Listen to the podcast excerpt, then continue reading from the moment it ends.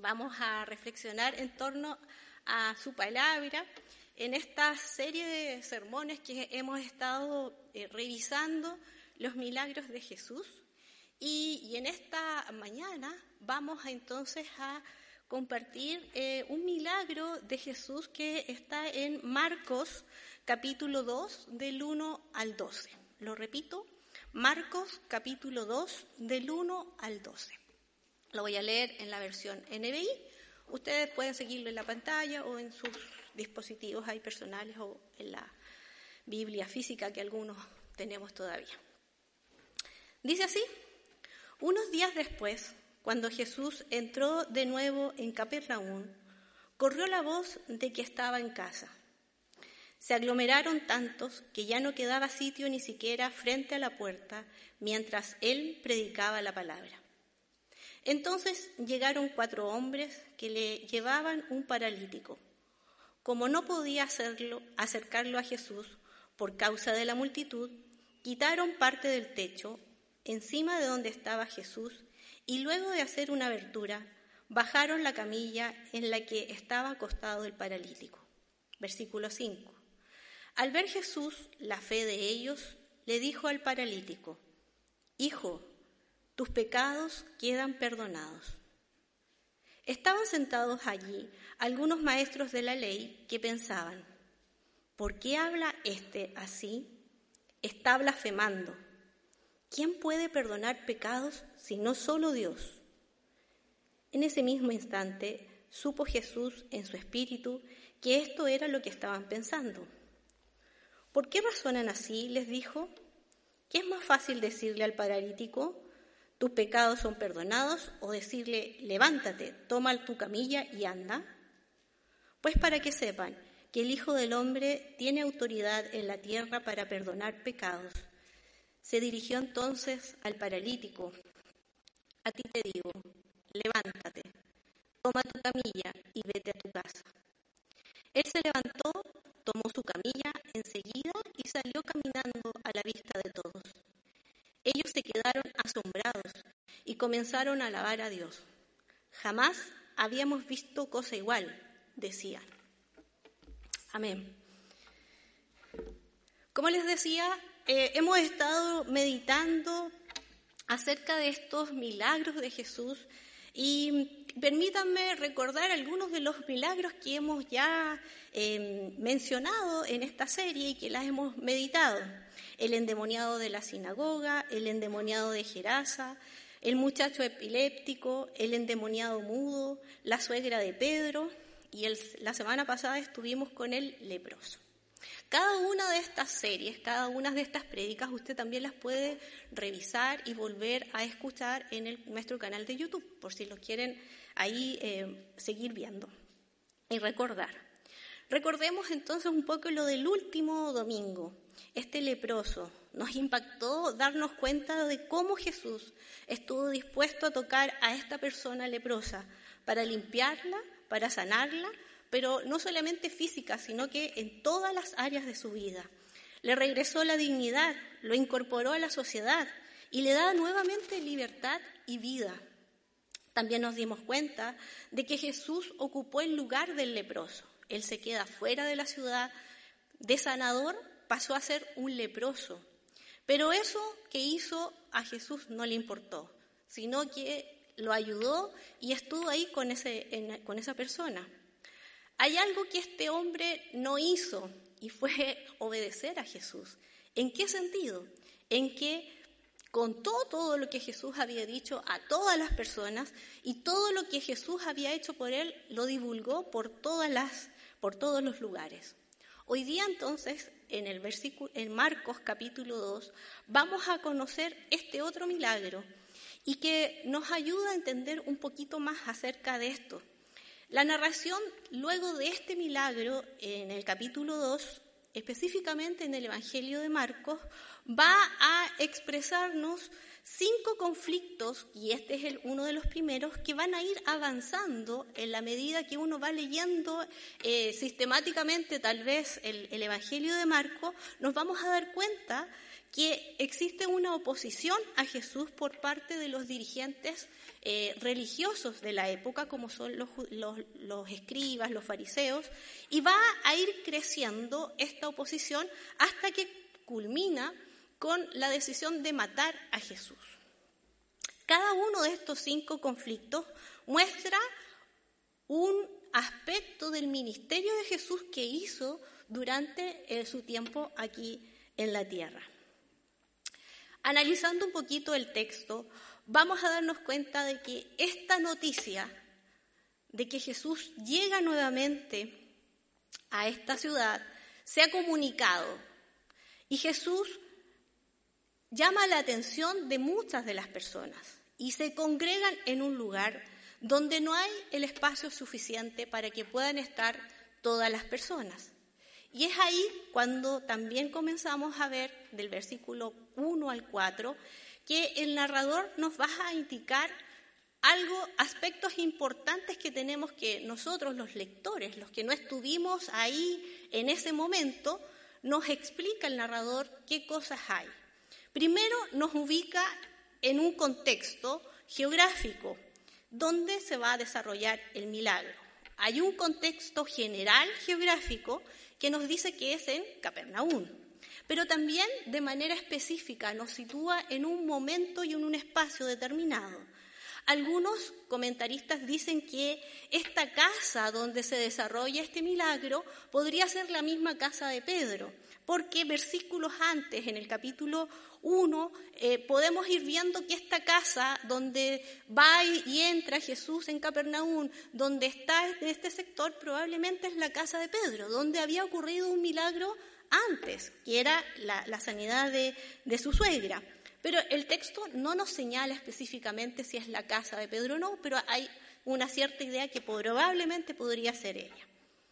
Lo segundo que nos indica el, narrador es que las personas al saber que Jesús había regresado, se juntan en esta casa a escuchar a Jesús, pero ¿qué es lo que hace Jesús? Predica la palabra. Y esta expresión, predicar la palabra, es una frase que proviene del lenguaje misionero de la comunidad primitiva, de la iglesia que está ahí. Esta escena entonces es parte de la misión que viene a desarrollar Jesús. Es el exponer la palabra, enseñar la palabra de Dios a, a todas las personas. Y lo otro que nos dice el narrador es que algo extraño sucedió en el momento en que Jesús estaba predicando la palabra. Por causa de la multitud que había en esa casa, cuatro personas bajaron por el del techo a un paralítico para que Jesús lo pudiera ver. Seguramente no eran solo cuatro personas las que acompañaban al paralítico, podrían ser muchas más personas, pero habían solo cuatro, lo que nos dice Marco. Un detalle particular de este milagro, si lo vemos generalmente, es que no existe una petición verbal de una curación. No escuchamos o no podemos leer el diálogo que hay con el paralítico, que el paralítico exprese. Hasta el momento, en los otros milagros que hemos visto, son las personas o un pariente o alguien que se eh, le dice a Jesús que necesita ser curado. Aquí no hay un lenguaje verbal.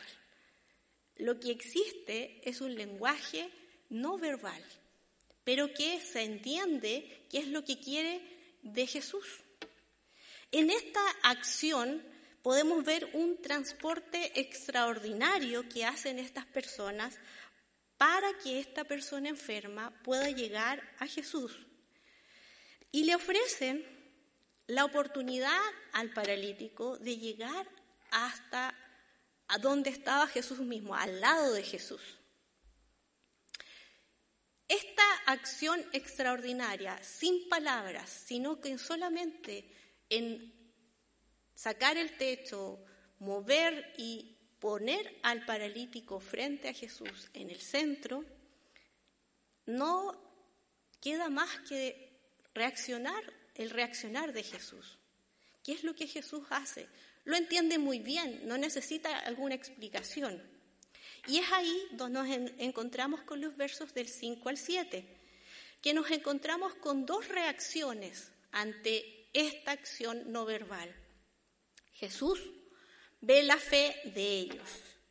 Aquí no solamente, y nosotros pensamos que la fe solamente es de los cuatro que están desarrollando esta acción, sino que también es la fe del paralítico, que seguramente algo tuvo que decirle a estas personas que estaban aquí, porque no nos dice que el paralítico era mudo, sino que no se podía mover.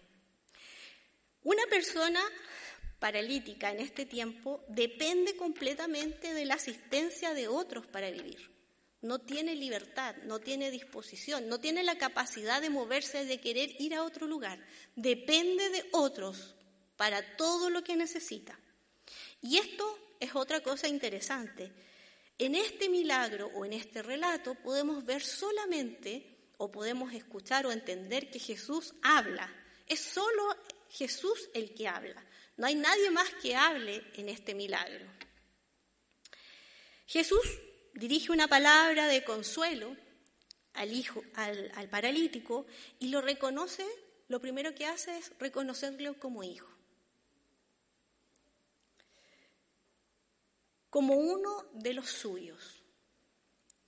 Y luego formula una frase que es bastante controversial. Tus pecados te son perdonados. No es una expresión que lo haya dicho Jesús a la ligera, no es que a Jesús se le salió esa frase, sino que sabe muy bien lo que está pensando los escribas y es por eso que hace esa, esa frase. Los escribas, por su parte, en esta reacción, que estaban también en la casa, no dicen nada, solo piensan y han escuchado una blasfemia por parte de Dios. Entendamos un poco a estos escribas, porque muchas veces nosotros solamente los tildamos como malos, pero entendamos el contexto del que estamos viviendo en este momento. Ellos se van a escandalizar porque Jesús se ha atribuido una acción que es exclusivamente de Dios. Esto de perdonar pecados solamente era una atribución de Dios.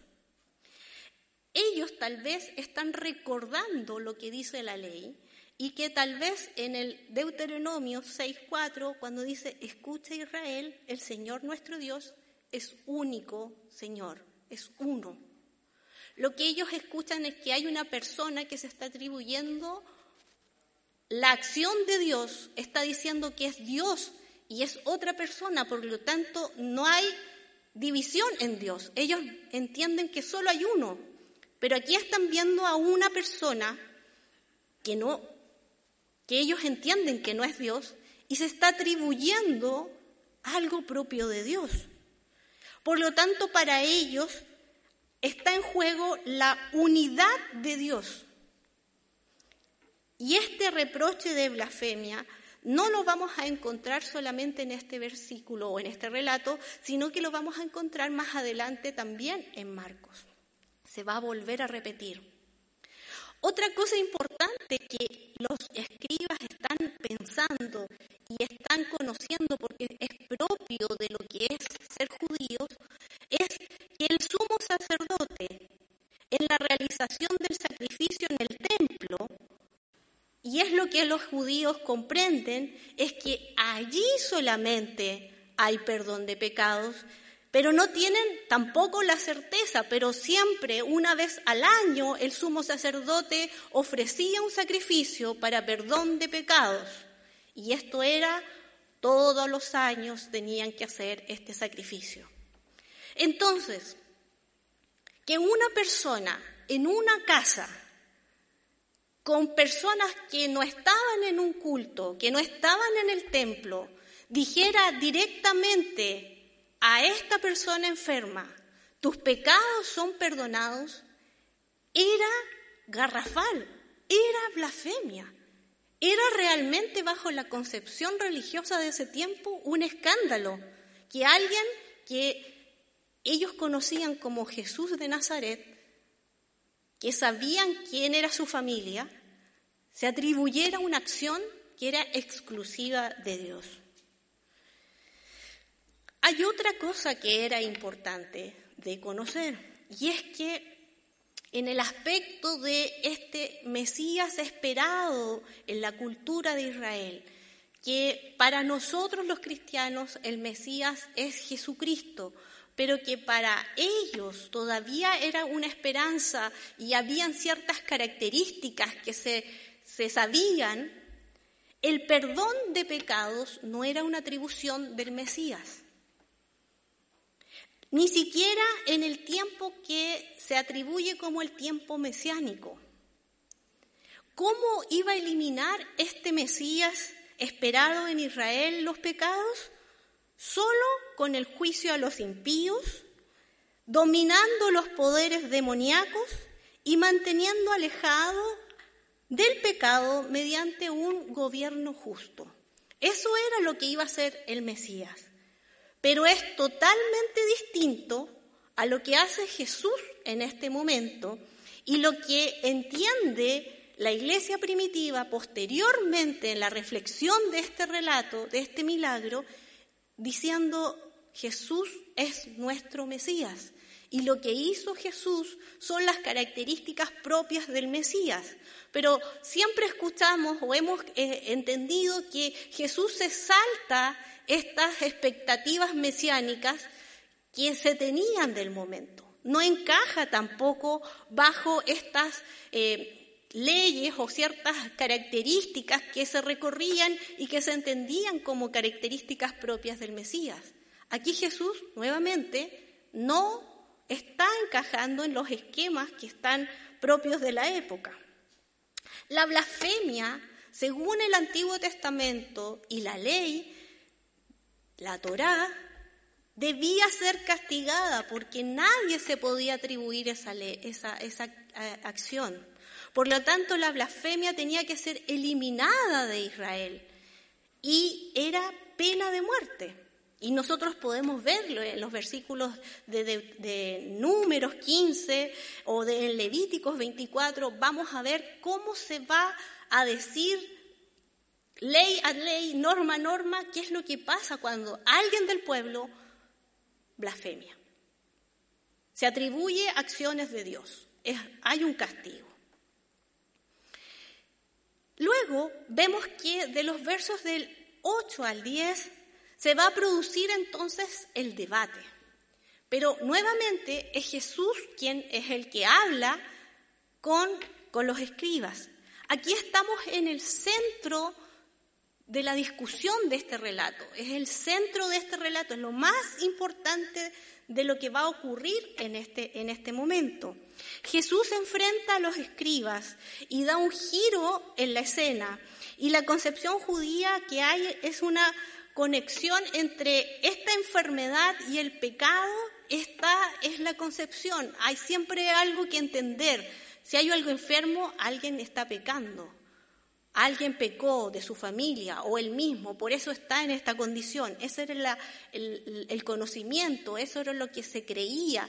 Podríamos decir, esa es la doctrina que pensaban ellos.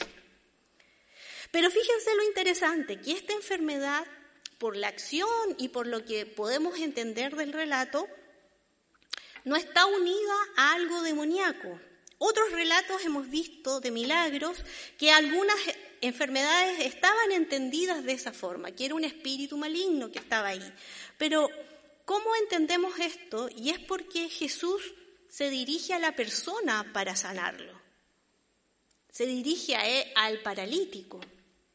Y el verso 9 Jesús hace esta comparación que yo digo que es el debate, la pregunta, ¿qué es más fácil? ¿Curar o perdonar pecados? Un falso Mesías podría decir, tus pecados te son perdonados y nadie sabría realmente si fueron perdonados. Lo que Jesucristo hace en esta declaración y con esta acción de decir perdonar y sanar, está haciendo una acción propia de Dios, que es imposible para el ser humano realizar.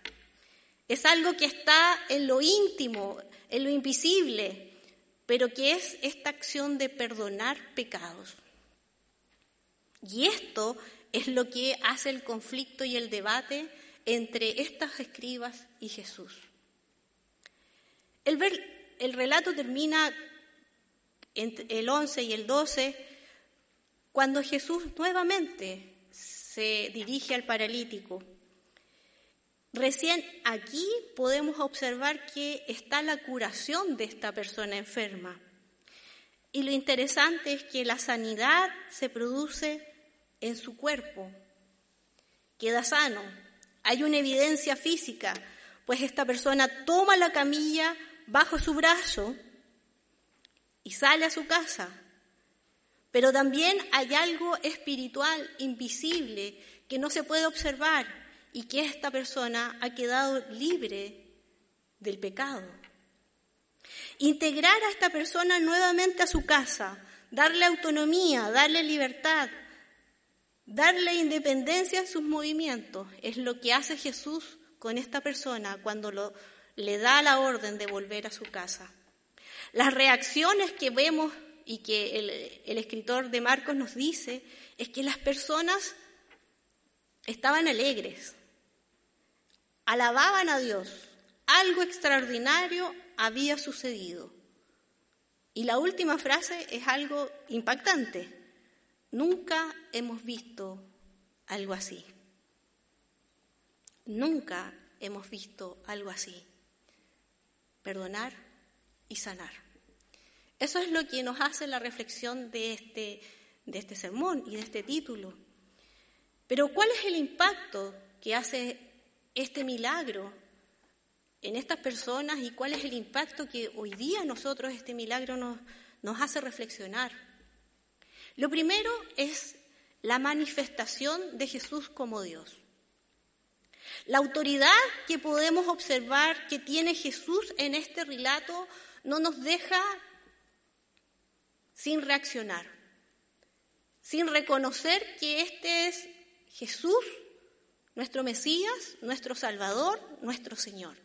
Tiene toda autoridad, tiene plena autoridad en las vidas de las personas. Pero no solamente por el hecho de que puede perdonar pecados, de que puede discutir con los escribas antes que ellos puedan ni siquiera expresarlo verbalmente.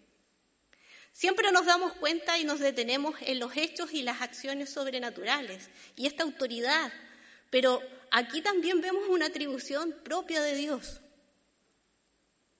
Encontrar y saber ¿Qué es lo que están meditando y pensando?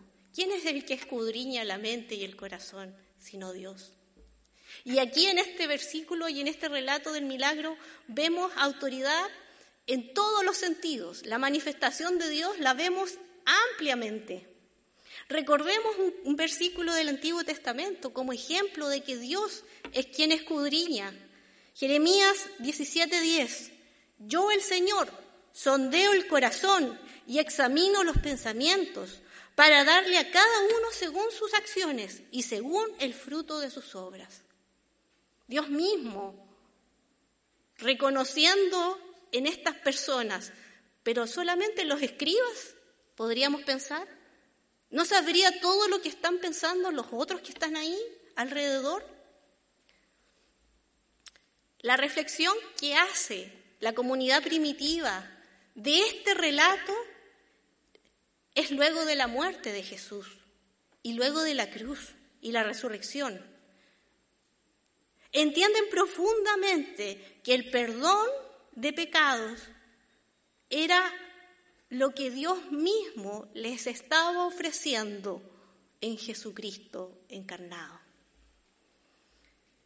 esta expresión sublime de esa gracia sublime que se expresó en este sacrificio único en la cruz, con este Dios encarnado, muerto por nuestros pecados, ofrecido en libertad, pero molido por nuestros pecados.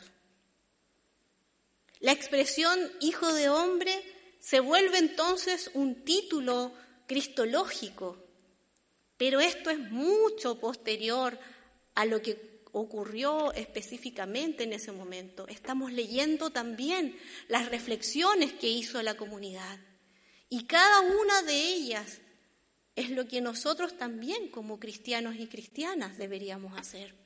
Este es el Hijo de Dios. Con los hechos que podemos leer, Jesucristo es el Señor. Él tiene autoridad como el mismo Dios. Él se encarnó. Él fue un ser humano, pero también fue Dios. Lo segundo que podemos ver y también nos impacta es la fe valorada por Jesús. La reconoce en, estos, en estas cuatro personas, en el paralítico. Pero hay algo interesante. La fe en Jesús es anterior al milagro que sucede. La fe hace que accione o que se muevan o que produzcan ciertos hechos porque las personas confían de que algo va a ser Jesús. Tienen esa confianza plena. Por eso es que llevan al paralítico. El paralítico va y está ahí y hacen todo este transporte casi eh, eh, milagroso, se podría decir, para que llegue a Jesús. Esta persona estaba sin movilidad, pero la fe hace que otros se muevan por él y sin decir nada están frente a Jesús. Muchas veces nosotros pensamos como cristianos y cristianas que la fe en Jesús es posterior al milagro o a la curación. Si Jesús me responde de esta manera, yo entonces voy a tener fe.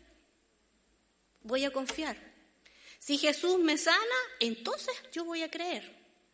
Pero lo que nos enseña este milagro es que lo que valora Jesús es que antes que el paralítico sane, ya confiaban en Jesús, ya tenían fe en Jesús. Entonces, nuestra reflexión y nuestro cuestionamiento va a ser, ¿tengo fe, confianza en plena en Dios? sin una respuesta. O espero siempre que Jesús haga lo que yo quiera.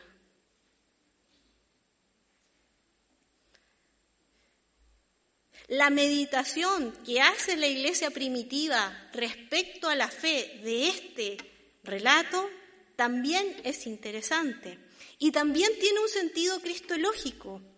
La intención de contar este milagro es para despertar la fe en Jesús en las personas.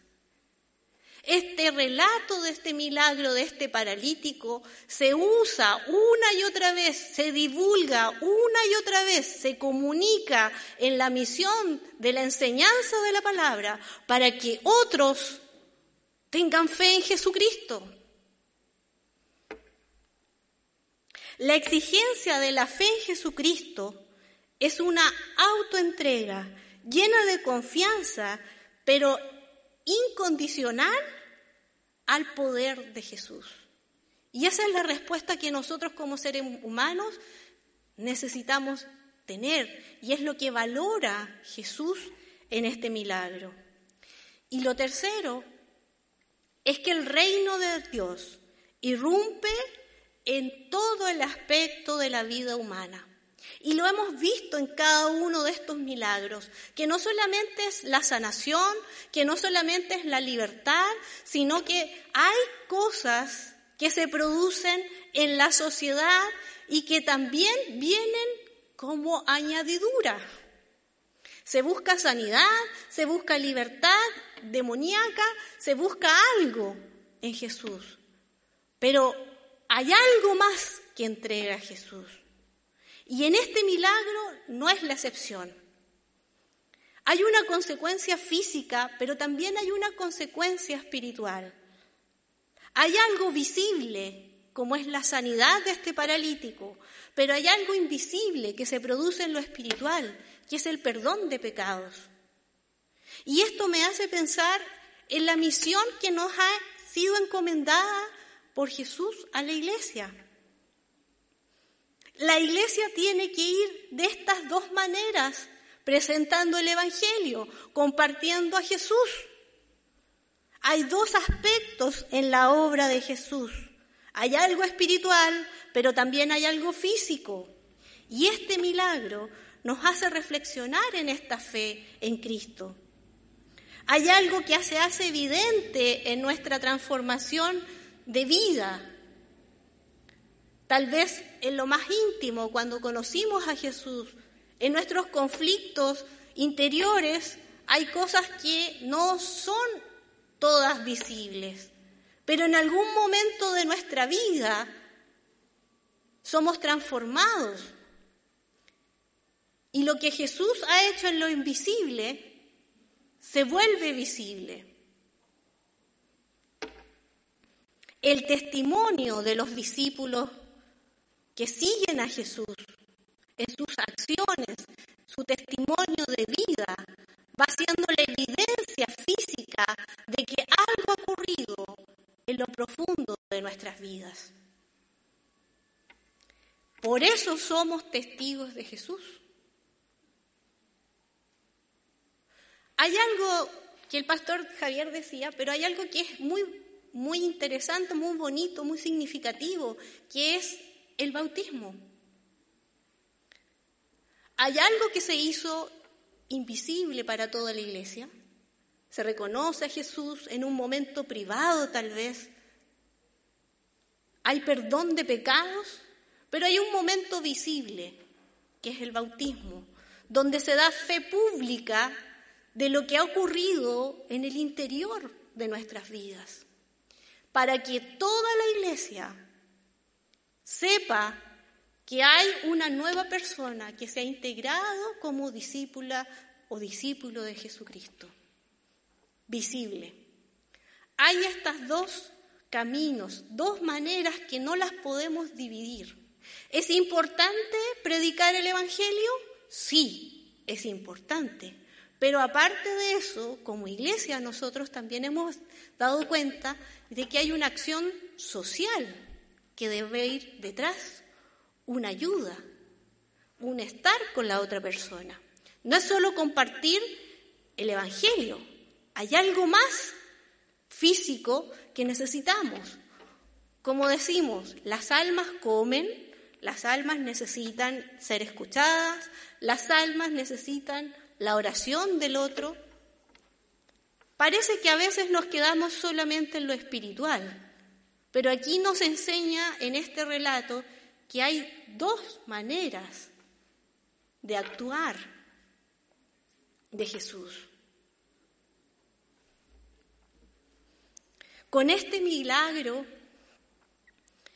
se declara abiertamente Jesús como Mesías. Jesús de Nazaret tiene poder para perdonar pecados. De aquí en adelante, para Jesús no hay vuelta atrás. Se podría decir que ha firmado una sentencia anticipada de muerte, pero Él está dispuesto a sanar y salvar lo que se había perdido y continúa haciendo su ministerio, su obra. Y es lo que nos ayuda a entender en cierta medida cuán maravilloso es nuestro Señor. Dios encarnado, Dios que perdona, Dios que sana. Ese Dios es el que está con nosotros hoy día. A ese Dios nos acercamos confiadamente y sabemos que tenemos ese oportuno socorro, esa ayuda. Eso que se valora tan profundamente como el saber que nuestras vidas han recibido el perdón de nuestros pecados. Y ya no necesitamos ese sacrificio constante, porque el sacrificio que Jesús hizo en la cruz es único y es para siempre. Y nos ayuda cada día a continuar nuestra vida como cristianos y cristianas. Para contar este milagro, sigamos difundiendo esta fe en Jesucristo para que otros crean, para que otros puedan recibir esa sanidad y ese perdón que necesitamos en nuestras vidas y que muchas personas en distintos lugares necesitan escuchar y saber que el Salvador a eso vino, a darnos esa libertad y ese perdón. Oremos al Señor.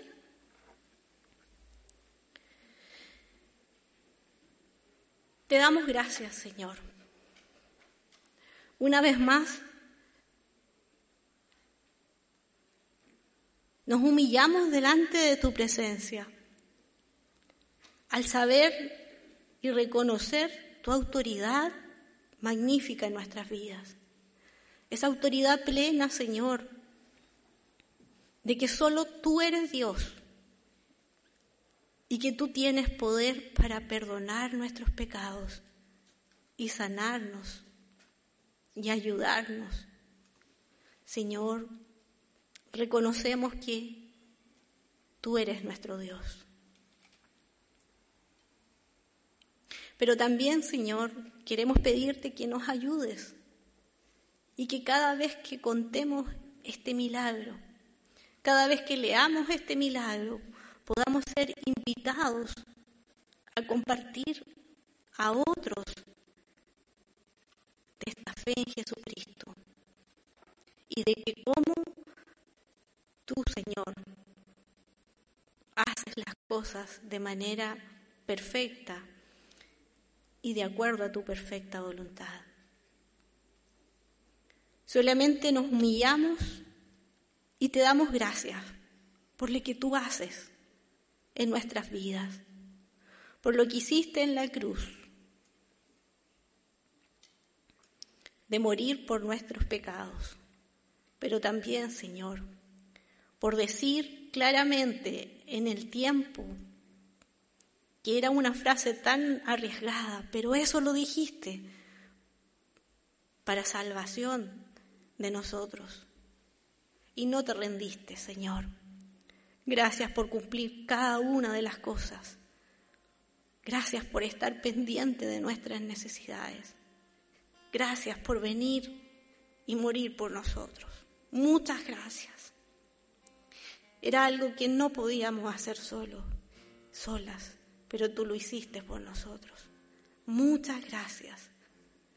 Muchas gracias, Señor. Te alabamos y reconocemos como ese Dios poderoso y único que camina con nosotros y está en medio nuestro siempre. En el nombre de Jesús. Amén.